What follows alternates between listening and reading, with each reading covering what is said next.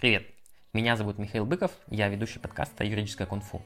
А сегодня поговорим про 5 советов для предпринимателей, которым нужна система в бизнесе. Первый совет. Определи свою целевую аудиторию. Это те люди, которые будут покупать твои товары и услуги.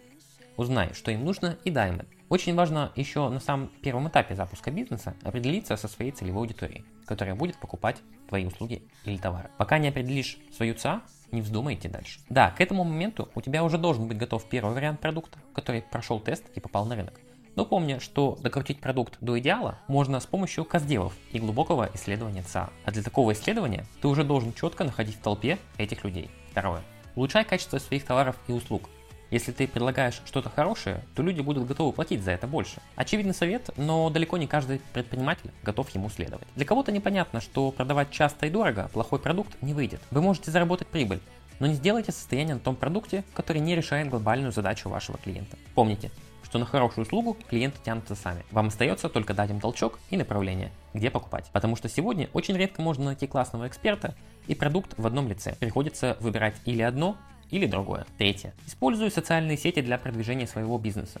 Создай страницы в популярных социальных сетях, публикуй интересный контент и проводи акции и конкурсы. Подходит не для всех бизнесов, но для тех форматов, где услуга не интеллектуальная, а физическая или продается товар, это подходит лучше всего. Люди очень любят акции и конкурсы, но и проведение социальных сетей не забывай. Уверен, все сегодня их советуют, но это та точка, где ты касаешься с человеком ближе всего. Развитие социальных сетей – это хорошее подспорье в том, где высокая конкуренция, например, в юридических услугах. И, кстати, у меня тоже есть свои социальные сети. Это ВКонтакте Телеграм-канал. А еще я веду YouTube. И ссылки на все социальные сети ты можешь найти в описании к этому подкасту. Но помни, что легче всего привлекать людей там, где о тебе знают. И если о тебе знают в социальных сетях, успех придет со временем. Четвертое.